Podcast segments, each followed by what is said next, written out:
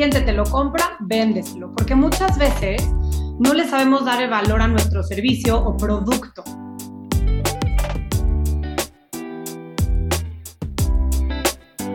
Mujeres y Dinero con Gabriela Huerta. Hola, ¿qué tal? Yo soy Gabriela Huerta y en este episodio de Mujeres y Dinero nos acompaña Valerie Aguirre, directora asociada de Women Economic Forum y empresaria de la ciudad de Querétaro. Valerie, bienvenida y gracias por acompañarnos. Muchas gracias, Gaby. Feliz de estar aquí con ustedes. Hombre, yo estoy encantada. Bueno, para empezar, recordamos que en el pasado fuiste directora de marketing en Royal Caribbean Cruises y Grupo Sago y quisiera traer a la mesa un punto que muchas veces la gente no lo conoce si no estás metida en marketing, que es la importancia de los precios, ¿no? Y de cómo organizar. Dices, que marketing no es como publicidad y comunicación, etcétera, etcétera. Entonces, mezclando precios y Royal Caribbean Cruises y servicio, que además tú tienes Hair Barra de Peinados fundadora y ya tienes más de 10 sucursales, 130 empleados, etcétera, etcétera. Quiero traer una cita de Conrad Hilton que decía que el comprador tiene derecho a una ganga, el vendedor tiene derecho a un beneficio, por lo que hay un pequeño margen intermedio en el que el precio es justo y que eso lo comprobó en todos los medios, ya sea vender sombreros, ropa interior, invierno, hoteles. Entonces, tú desde tu punto de vista, ¿cómo ves esta situación de fijar precios y cómo se pueden mover en el entorno? Claro, pues mira, justo yo te voy a contestar con otra frase que a mí me gusta mucho también en este medio y que es, si el cliente te lo compra, véndeselo, porque muchas veces no le sabemos dar el valor a nuestro servicio o producto, ¿no? Y creemos que es muy caro. Entonces, definitivamente, dependiendo de la industria en la que estés, pues sí es importante y hay ciertos estándares que fijan, por ejemplo, la industria hotelera, de cruceros, etcétera, pues son industrias muy grandes dependiendo de las estrellas que tiene la categoría que eres, etcétera, pues sí hay precios fijos. Pero después nos vamos también a servicios personales o en este caso de mujeres, cosas que hacemos, que vendemos, etcétera. Y es, pues sí, debe de haber precios justos, pero si al cliente te lo compra, véndelo. Ese sería mi consejo. ¿Por qué? Porque tendemos a darle un valor menor nosotros que fabricamos el producto o estamos dando ese servicio al que la gente percibe y te lo va a pagar, ¿no? Entonces, ese para mí sería como un gran tip. Y pues bueno, eh, regresando al tema de, hoteles, pues sí, yo creo que también hay un tema, sobre todo por el tema de la competencia leal, ¿no? Eh, no podemos entrar en una guerra de precios y decir solo porque mi competencia se puso al lado o en la cuadra de enfrente voy a bajar mis precios, porque no necesariamente eso es lo que te va a hacer jalar más clientes, ¿no? O atraer más clientes sino realmente la calidad en el servicio que tú tienes, mantener tu precio, aunque la competencia se te puso al lado con precios menores. Entonces, bueno, ahí ya hablamos de todo un tema de, de eh, prácticamente de, competencia sana, ¿no? Claro, y en, o sea, muy importante que dijiste eso, que a veces no valoramos el precio que debemos de ofrecer y tener, y esto también nos pasa a la hora de negociar salarios.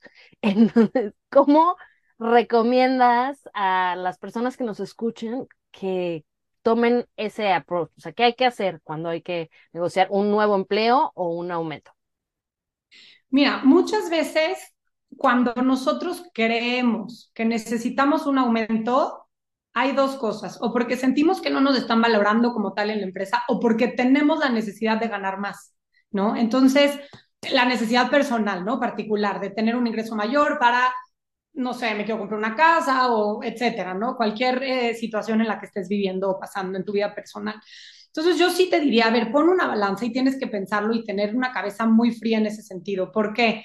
Porque no, no cuando lo necesitemos quiere decir que en el trabajo en el que estamos nos los van a dar, porque puedes estar ya topado en las, eh, ahora sí que en, lo, em, en las áreas en las que a ti te esté tocando desempeñarte, ¿no? Por ejemplo, o no, o muchas veces, ¿no? Que es el otro camino que yo veo normalmente, o en el 90% de los casos también, ¿qué pasa? Que es no me siento valorado, ¿no? Entonces, yo ahí diría, a ver, y es otro tema como muy importante, que es esta parte de tener un coaching profesional, ¿no? Que, que decimos, ¿cómo, ¿cómo coaching profesional, ¿no?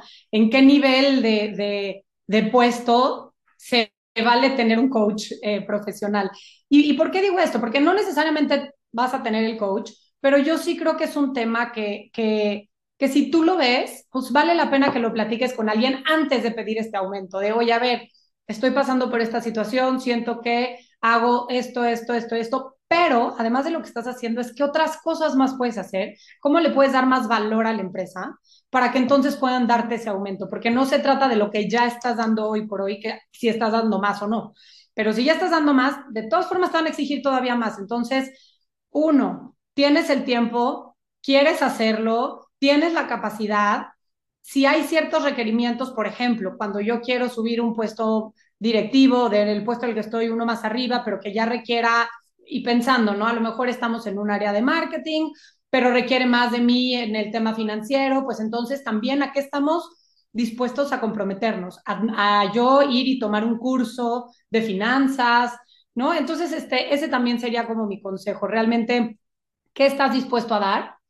Y saber si es el lugar correcto para el aumento correcto, porque aunque lo necesites, se vale, ¿no? Se vale decir, ¿sabes qué? Necesito más dinero, perfecto, por mis planes personales, pero a lo mejor el lugar o la empresa en la que estás no es el camino.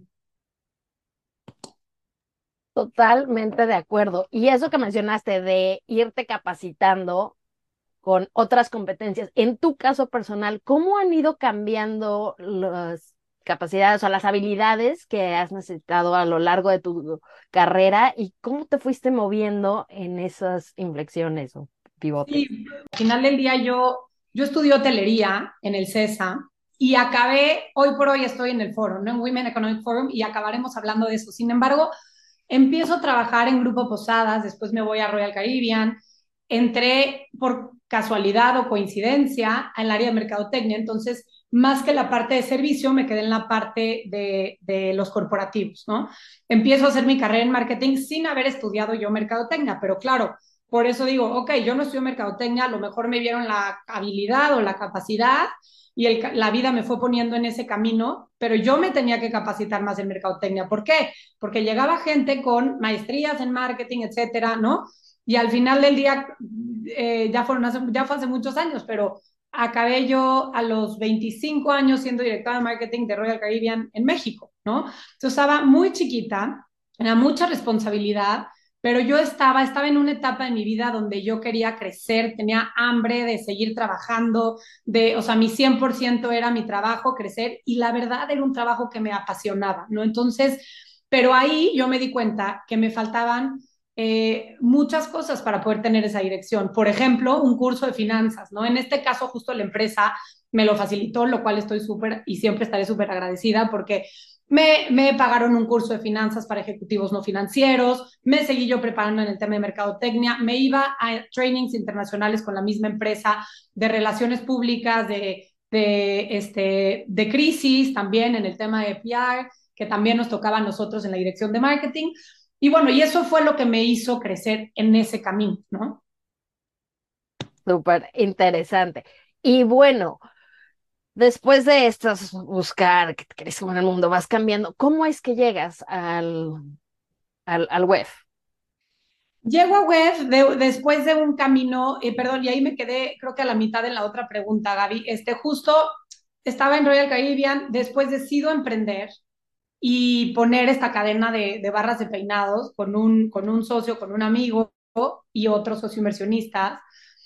Y la verdad es que fue una experiencia increíble porque de pasar de haber estudiado hotelería, estar en un área de, de mercadotecnia, después emprender es totalmente diferente. Yo te diría que el tema de emprender fue hacer todo y más, porque te toca desde pues conseguir locales, ¿no? Desde toda la parte de real estate, seguros, negociación con gobierno, licencias, permisos, contratar personal, meterme en la industria de la belleza que pues no necesariamente era mi industria, ¿no? Al final, claro, como mujer, pues me gustaba peinarme, me sé peinar, maquillarme, pero lo normal, no, no, no hablando de temas profesionales, ¿no? Entonces ahí yo te podría decir que hice maestría, carrera, doctorado, este, de todo, ¿no? Porque aunque es en una industria, eso lo llevas a otras cosas, pero definitivamente esta parte de, del, e, esta parte de, de la mercadotecnia y de haber estudiado hotelería, de haber tenido toda esta parte de servicio, para mí fue súper importante para entonces poder estar en un negocio como el que era o es Ger Barras de Peinado. Y con el tiempo, justo, pues tuve la fortuna de que Carlos Herrero, que es vicepresidente de Women Economic Forum, eh, me habló, me escribió y me dijo, Val, no sé en qué estás, ¿no? En tu vida, pero me encantaría, pensé en ti. Nosotros trabajamos juntos cuando yo estaba en Royal Caribbean, ellos eran nuestra agencia de, relaciones públicas. Me dijo, pensé en ti, me encanta tu perfil, tengo un proyecto padrísimo, dime si quieres platicar. Y prácticamente de ahí es de donde sale el estar yo hoy por hoy en Women Economic Forum, ya llevo año y medio en el proyecto con Carlos Herrero y con Michelle Ferrari, con un equipo increíble. Eh, y ahora, en esta otra etapa de mi vida, porque yo considero que como justo mi vida ha ido por, en diferentes etapas, en esta etapa de mi vida, pues estoy en el foro, es, un, es una empresa, pues bueno, ¿qué te puedo decir? Como mujer, la verdad es que estar en un proyecto que apoya a mujeres, al empoderamiento de la mujer, a la inclusión de la mujer, este, pues bueno, no puedo pedir más, ¿no? La verdad es que me cayó como anillo al dedo, estoy súper contenta. Es un proyecto, la verdad, súper ambicioso. Lleva ya seis años en México, bueno, cinco años en México, seis ediciones, y a mí me han tocado las dos últimas. Y ha sido todo un reto, ¿no? Y hablando de estas aptitudes, si yo no hubiera estudiado hotelería, porque ahora en el foro, y ahorita platicaremos del foro, pero en el foro nos toca de todo, ¿no? Desde eh, conseguir a los speakers, vender los patrocinios, dar los beneficios, hacer alianzas con medios, tenemos media partners, dar los beneficios, entregar eh, un ROI, eh, pagado, no pagado, este, toda una pauta digital para tanto para el foro como para cada uno de nuestros patrocinadores y aliados estratégicos. Y luego también nos toca la parte de toda la parte de producción, la comida del evento, la cena, el catering, negociar con el venue. Entonces, la verdad es que es al final un todo, ¿no? Entonces, sí, pues es un foro con un fin, pero ya cuando llega la hora del evento como tal, pues prácticamente pongo en, pongo en práctica pues todo lo que estudié y he hecho a lo largo de mi carrera, ¿no? Entonces ahí es donde todo se conjunta y yo creo que es muy chistoso ver, ¿no? Cuando hoy te sientas y dices, wow, ¿no? O sea, ¿por qué estoy hoy aquí o qué estoy haciendo hoy acá? Pero no estaría donde estoy si no hubiera pasado por todos esos lugarcitos o, bueno, puestos, actividades, etcétera, que, que, que he hecho en mi vida. Eso ha sido algo muy, muy, muy chistoso. Sí, claro, cada experiencia en tu vida te lleva a donde estás ahora mismo. Mencionaste los foros. Recientemente, a mediados de octubre, mediados finales, tuvieron su último foro en Torreón. ¿Qué fue lo que más aprendiste de ese evento? Pues mira, la verdad estoy sorprendida porque fue el primer evento que hacemos regional. WEF es un evento internacional y se lleva a cabo en las principales ciudades, ¿no? De los, de los diferentes países del mundo que conforman WEF. Sin embargo, justo con el gobierno y con el ayuntamiento de Torreón, ellos nos decían, oye, queremos llevar WEF a Torreón, ¿no? ¿Por qué? Porque es un lugar, es una región que está apostando muchísimo por la mujer, por las nuevas oportunidades, no, o sea, por no decir de la, de la increíble seguridad y el cambio que tuvieron en la laguna, de una increíble inseguridad a una super seguridad. Este, entonces, realmente para WEF fue muy importante ver todos estos pilares que comparten con nosotros como región, ¿no? Al final del día, este, pues no es lo mismo un evento que una ciudad, etcétera. Sin embargo, tenemos que compartir los mismos principios o pilares. Entonces, eso lo compartí a Torreón. Pero lo que más me sorprendió es ver a la gente de Torreón realmente contentos con el contenido que estábamos llevando a ellos y realmente lo estaban sabiendo aprovechar. Porque a diferencia de, de Ciudad de México, por ejemplo, que digo, ya llevamos cinco ediciones, es un foro también increíble, la, la, gente que asistió en Torreón versus la gente que asiste en la Ciudad de México es un perfil totalmente diferente, ¿no? Torreón nos decía, queremos más días, queremos otro día, queremos que regresen el próximo semestre, ya deja tú el siguiente año.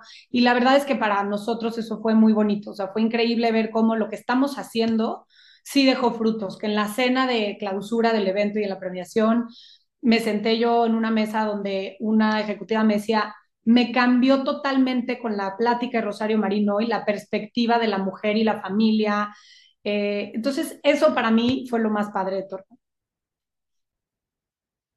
Yeah, qué bonito. Y bueno, hablando de un evento donde se trata de ver la regulación de la igualdad de género, etcétera, etcétera. A ti, personalmente, a lo largo de toda tu carrera, ¿cuál ha sido el mejor consejo que te han dado como mujer? Pues mira, más que consejo, yo te diría, es como créetela, o sea, te la tienes que creer como mujer. ¿Por qué? Porque por tabús, o sea, da igual la familia en la que creciste, la educación que tuviste de tus papás, si es una familia muy tradicional, muy abierta, si te, deja, si te dejaron estudiar o no, si le dieron a tus hermanos hombres, si tuviste, y nosotros somos puras mujeres, más o no, o sea, da igual de dónde vienes y cómo vienes en cuanto a tu familia y a la estructura.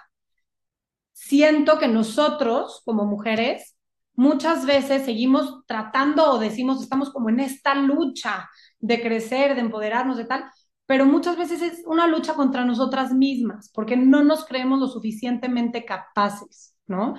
Queremos emprender un negocio, al igual que muchos hombres, pero pensamos primero en emprender un negocio chiquito. Voy a hacer pulseritas, voy a, no sé, es un decir, ¿no? Voy a vender cosméticos, voy a, y está bien, pero ¿por qué no pensamos en grande? Voy a levantar capital, porque claro, muchas veces no lo tenemos, voy a levantar capital y voy a hacer este proyecto. Voy a ir a hablar con un socio inversionista para que apueste en mí y tengo este proyecto increíble, pero que no nos dé miedo pedir, que no nos dé miedo pedir, eh, eh, digamos, ese dinero, siempre y cuando, por supuesto, tengas algo muy bien armado, muy bien sustentado, porque entonces si no, después viene una parte como muy difícil de, pues de, bueno, de tratar de sacar adelante ese negocio, ¿no? Pero, pero desde lo más chiquito hasta lo más grande, créetela, créetela y tú eres, tú puedes y tú eres suficiente, ¿no? Este, no, vete por lo grande, yo eso les diría vete por lo grande. Me encanta. Y del otro lado de la moneda, ¿cuál ha sido la principal barrera a la que te has encontrado por ser mujer en tu carrera? Yo te diría que por ser mujer y por mis valores y por mis prioridades en la vida, la principal barrera para mí es el tiempo. A mí yo soy una persona muy activa, me quiero comer el mundo, no me sé estar quieta, tengo tres hijos eh, y el tiempo es mi principal barrera, porque claro, quiero estar con mis hijos, quiero estar trabajando, quiero más de un foro al año, pero quiero hacer más cosas del foro, además del foro, eh, pero quiero estar con mi esposo, pero quiero tener una vida social con mis amigos, y al final no podemos abarcar todo, ¿no? Entonces, el tiempo es la barrera, pero sabiendo aprovechar el tiempo que tenemos de la mejor manera posible, es como le voy dando yo valor a las cosas y como voy tratando de romper, digamos, esa barrera, ¿no? Porque la barrera ya está y el día tiene 24 horas, no tiene más. Y si hay prioridades, si hay compromisos, tanto de trabajo como personales, sociales, etcétera. Eh, y hay familia, y para mí eso es muy importante. Entonces, sería el tiempo. Buenísimo, y pensando en este tiempo, tus prioridades, ¿cómo haces, o sea, cómo priorizas las cosas? ¿Cómo manejas ese constraint de que efectivamente solo hay 24 horas en el día y 7 días a la semana? Pues mira, primero no te mentiría si no te digo que trato de exprimir esas 24 horas, ¿no? Porque pues sí, además de tener los hijos, de trabajar, las reuniones, los compromisos y demás, Todavía en la noche, si una amiga me dice, vamos a cenar, que quiero platicar, me doy el tiempo, aunque esté agotada, ¿no? Muchas veces mi esposo me dice, ¿cómo no que estabas cansada? Y yo no, es que ese es otro departamento, ¿no? Ese es, ese es otra área porque eso me construye a mí, eh, me da, a lo mejor es otro tipo de energía. Claro que me voy a desvelar a lo mejor un poquito, pero me da otro tipo de energía desahogarme, platicar de cosas banales, de lo que me pasó en el día y no necesariamente el trabajo, ¿no? Entonces, lo que, cómo yo lo, cómo yo me organizo, pues más bien justo, trato de ser muy organizada, de llevar una agenda donde yo pueda justo cumplir en la mayor, la, mayor parte posible con mis compromisos de familia, o sea, con mis hijos, con doctores, con escuelas, con etcétera, pero también nunca descuidando la parte profesional, ¿no? Eh, al final también creo que las prioridades de cada quien en la vida deben de ir también muy alineadas a la empresa en la que trabajas, a los horarios que tienes, a, ¿no? ¿Qué tanto te puedes comprometer? Y ahí sí no, no puedo yo mentirte o quejarme y decir que yo en web no tengo todos esos beneficios porque yo no estaría aquí en, en este proyecto como Women Economic Forum si no me dejara justo tener esta, estas dos partes, ¿no? 100% cubrir con mis proyectos, con, con los eventos, ¿no? Y demás, pero que también es una empresa que valora muchísimo la familia, valora muchísimo nuestro tiempo. La mayoría de las mujeres y hombres que trabajamos en web tenemos hijos, entonces entendemos la importancia y teniendo un gran equipo, esa es la realidad. En, lo profesional, teniendo un gran equipo, porque eh, no, no, no puedes solo, ¿no? Digo, y en la casa y lo mismo, ¿no? Obviamente con tu esposo y si tienes gente que te ayuda o no, o familia, tienes que hacer equipo en general, tanto en lo personal como en lo profesional. Totalmente. Equipo, lo, lo dijiste antes, no tener miedo de pedir ayuda o de pedir cosas, eso aplica aumentos, trabajos, capital, ayuda, apoyo. Exacto, ayuda de todo tipo, ¿no? Oye, ¿sabes qué estoy? Ha sido demasiado trabajo, necesito darme un día, necesito darme un día de descanso. O sea, muchas veces como, no, ¿cómo le voy a pedir a mi jefe vacaciones cuando estamos en medio del caos? ¿Qué crees? Probablemente es cuando tú y todo el equipo más lo necesiten, ¿no? Se vale, pero tenemos que aprender a pedir esa ayuda porque es importantísimo, ¿no? No, no podemos solos, o sea, no tenemos ni el tiempo ni la capacidad para resolver todo solos. Entonces, en todos los aspectos de la vida tenemos que hacer equipo. Totalmente de acuerdo. Esto no se puede solo. ¿Cómo, de qué otras formas te cuidas? Ya mencionaste y después de esto vamos a hablar sobre cuidar las relaciones, que te, la última te trajo, ¿no? Después de muchos años te trajo a tu trabajo actual, pero también mencionaste las amigas. Entonces, aparte de apoyarte con la gente, ¿cómo te cuidas tú, Valeria? Yo, me, yo siempre me doy tiempo para mí. Para mí eso es súper importante. ¿Y cómo lo hago? En el día a día lo hago con ejercicio. Trato de hacer por lo menos cuatro días de ejercicio a la semana.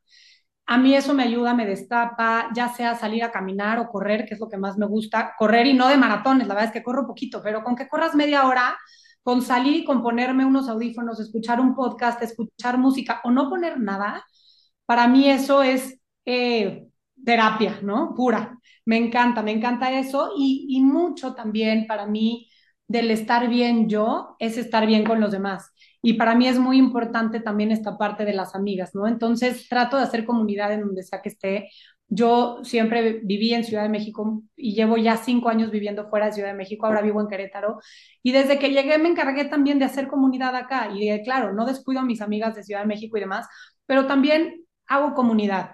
Desde o sea, mi hermana justo me dice, no es posible, o sea, tienes trabajo, tienes tus tres hijos, pero aparte tienes otro trabajo y haces otras cosas. Y luego si una vecina pregunta, si alguien tiene un tablón que me prestes y tú lo tienes, tú le dices yo, o sea, ¿por? Y le digo, bueno, chance es esta, chance hay algo mal ahí, pero la verdad es que es a mí lo que me gusta, o sea, cuando yo sé que yo puedo apoyar, que puedo estar, este, trato siempre de hacerme presente y de hacer comunidad, porque yo espero que el día que yo lo necesite, pues la gente esté ahí para mí. La verdad es que sí, eh, he encontrado ese tipo de gente en mi camino. Y para mí eso es una manera de cuidarme, no nada más el ejercicio y la parte personal, cuidar también la parte de la alimentación. Eh, y, me refiero a la alimentación porque en muchas etapas de mi vida, bueno, en alguna etapa de mi vida, cuando yo estaba metidísima en el trabajo, había días que no desayunaba y llegaba a las 5 de la tarde y no había comido. Y no era por un tema de, de, un desorden alimenticio, era porque estaba tan metida en mi trabajo, pero ¿qué crees?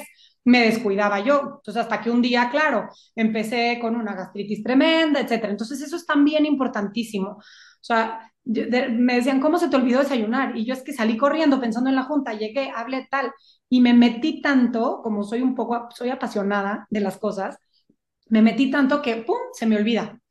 Hasta que te das cuenta que eso te afecta. Entonces, si eso, ya hoy por hoy eso no me pasa, trato de justo, por más prisa que tenga, lo que sea, una fruta, una barrita, lo más rápido si quieres, pero tratar de cuidar eso, ¿no? Este, y eso es también una parte muy importante de cuidarte y de no descuidarte, sobre todo. Claro. Y retomando el tema de las relaciones, ya mencionaste en la parte personal, ¿no? Y, y, lo que a ti te da energía y te ayuda a tener este village ¿no? alrededor con amigas, pero también en los temas laborales es muy importante mantener relaciones positivas. ¿Cómo las cuidas? Pues mira, yo creo que en lo profesional siempre tienes que ser muy inteligente. Yo definitivamente soy de las personas que creo que sí puedes encontrar verdaderos amigos incluso en lo profesional, pero siempre tienes que ser tener presente que una cosa es lo personal y otra cosa es lo profesional. Para lo profesional, ¿por qué? Porque hay gente que a lo mejor no tiene los mismos valores que tú, que te vas a encontrar en el camino. Entonces hay gente que sí, definitivamente creías que eran tus amigos, pero iban por tu puesto, no iban por tu amistad, ¿no? Entonces, tienes que tener eso muy presente, pero no tienes que tener miedo a que te lo quiten si tú estás haciendo bien las cosas. Entonces, ármate de un equipo en el que puedas confiar, en el que también puedas desconfiar. Si desconfías de alguien, está más, estate más cerca o júntate más con esa persona. Y no por el tema de con los enemigos más cerca, no, pero ¿por qué desconfías de esa persona? ¿No? Puede ser o una percepción o algo real. Entonces yo te diría, acércate más a esa persona eh, y cuida mucho tus grupos de trabajo también. Nunca, jamás, jamás permitas ni faltes al respeto ni que te falten al respeto. Eso sí también para mí es como un, cosa es clave. Para mí, si alguien me falta el respeto, se pierde todo, ¿no? Yo no podría estar con un jefe o con un equipo de trabajo que me faltaran al respeto. O sea, ahí sí, para mí es un foco rojo y me salgo, me voy. O sea, yo, yo ese tipo de situaciones no las tolero. No puedo, pero por lo mismo yo tampoco jamás falto al respeto, ¿no? Entonces también eso te va, te va llevando a construir buenas relaciones a corto, mediano y largo plazo, ¿no? Eh, porque pues al final, al final del día, el trabajo, el puesto, o sea, el puesto ahí está y el puesto es temporal, pero tú siempre vas a ser tú. O sea, yo sigo siendo la misma Valerie que fui hace 10 años y la que espero que vaya a ser en 10 años más, ¿no? Y los puestos de trabajo han cambiado. He tenido puestos muy importantes, puestos cero importantes y he tenido etapas donde no he tenido trabajo, pero yo sigo siendo Valerie. Entonces, para mí eso es claro. Y bueno, ahora platícanos de algún libro que no importa el tema, no tiene que ser ni financiero ni marketing ni eso, pero algún libro que te haya marcado de una forma especial y por qué. Ay, este, no, que fíjate que no era yo muy lectora hasta hace poco tiempo, tengo que confesarlo. Me costaba mucho la lectura y leía lo que tenía que leer, ¿no? O sea, cosas de trabajo, etcétera, pero no leía cosas, novelas, etcétera. Mm, yo te diría, uno que me marcó mucho, por ejemplo, el año pasado y que me encanta, se llama El Ruiseñor, porque es un libro que habla de la etapa, ¿no? Obviamente de, pues de los campos de concentración, etcétera, pero es una novela histórica y habla de la vida de una persona que no necesariamente estuvo en los campos de concentración, pero cómo vivió esa etapa, ¿no? Entonces, lo que más me marcó de ese libro es poner en perspectiva la etapa, o sea, esta era, es la historia de una niña que vivía en París, ¿no? No sé si lo has leído, pero está, está muy padre, es una novela histórica. Pero, y yo pensaba en mi cabeza, mi abuela en esa época vivía en Ciudad de México y nunca me ha contado esta parte de su historia, de qué vivió ella cuando había guerra. Y justo el año pasado estaba pasando, sigue pasando lo de la guerra de, de Rusia y Ucrania.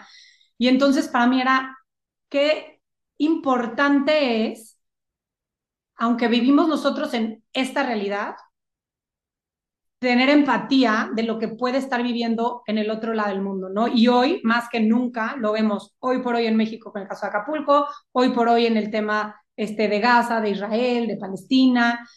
Y qué importante es tratar de ayudar, porque aunque tu realidad es esta y hoy por hoy puedes no verte tan afectada a esos temas, a diferencia de la época de mi abuela y del libro, que, no que la gente no se enteraba porque no había comunicación, o se enteraban meses después, o años después incluso se enteraron de todo esto que vivió mucha gente, mientras ellos seguían en su vida.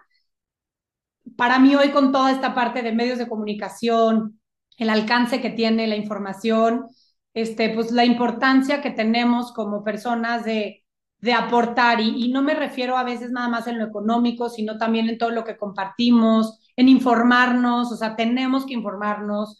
Igual y no tomas partido, pero tienes que saber qué está pasando y por qué, ¿no? Entonces, ese es un libro que me movió muchísimo, porque además de que la novela me encantó, te lo acabas de volada, e, está padrísimo el libro y se lo recomiendo mucho, eso me dejó, o sea, me dejó el darme cuenta de, cómo hoy tenemos que vivir y ante otras circunstancias, otros países o el otro lado del mundo lo que está viviendo.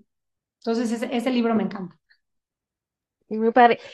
A mí, ahorita me causó un poco de, de ah, cortocircuito, porque justo, o sea, cuando yo yo tengo una hermana que soy así, pegadísima, y yo, yo lo estaba pensando como que, ah, las dos hermanas, y vamos, o sea, en lugar de una, y sí, o sea, cada persona vive unas circunstancias y todo lo que ha vivido le hace ver el mundo de una forma o de otra, pero sí, efectivamente, ahora que estamos en un mundo hipercomunicado, no hay excusas para ser empáticos y ver lo que está pasando. Ser empáticos, o sea, ahí también hay gente que dice, a ver, a mí me afecta muchísimo estar viendo lo que está pasando en el otro lado del mundo y la guerra y tal, y a ver, pues a mí también, o sea, a mí también, no, no soy de hierro, pero una cosa es que si te afecta muchísimo, bueno, saber qué cosas o dónde informarte, que no sean temas o cosas amarillistas que no quieras ver, porque tampoco se trata de que te quite la paz, pero sí se trata de abrir los ojos, de ver en dónde estamos parados, en el mundo en el que estamos, de agradecer también dónde estás tú y lo que tienes, y si puedes ayudar de alguna manera, hazlo. Eso yo creo que la empatía es muy importante poder ayudar de cualquier forma. Con esa idea cerramos. Muchísimas gracias, Valeria. Muchas gracias a ti, Gaby. Feliz de estar aquí. Verdad, me encantó platicar contigo y a ustedes que nos escuchan, de nuevo, gracias por acompañarnos. Esto fue Mujeres y Dinero. Yo soy Gabriela Huerta y hasta la próxima. Mujeres y Dinero con Gabriela Huerta, el podcast sobre las mujeres en el top.